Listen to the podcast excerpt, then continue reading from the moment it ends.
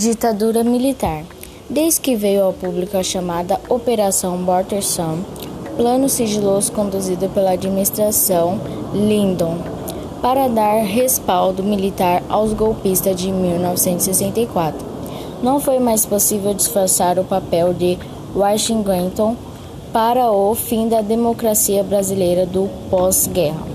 O presente levou engrossa o caldo de reflexão sobre o assunto, apresentando um acurado e inédito mapeamento do auxílio econômico ofertado pelos Estados Unidos diretamente a estados da Federação Brasileira, passando-se por cima do governo federal, como parte do processo de contenção e desestabilização da administração Jango.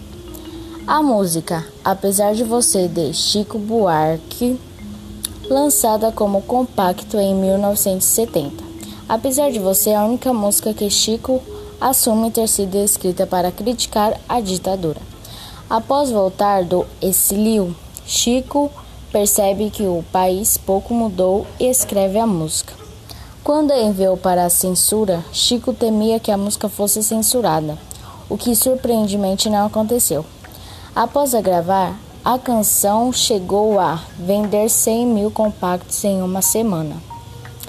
Após uma nota publicada em um jornal, na qual dizia que o você da letra era relacionado ao presidente Médici, a canção foi censurada, sendo gravada em um disco apenas em 1978.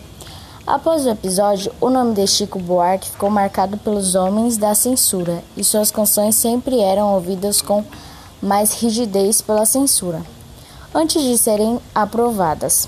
A solução encontrada pelo cantor e compositor foi a de usar pseudônimos como Juliano da Adelaide e Leonel Paiva. No começo deu certo mas logo depois Chico foi desmascarado.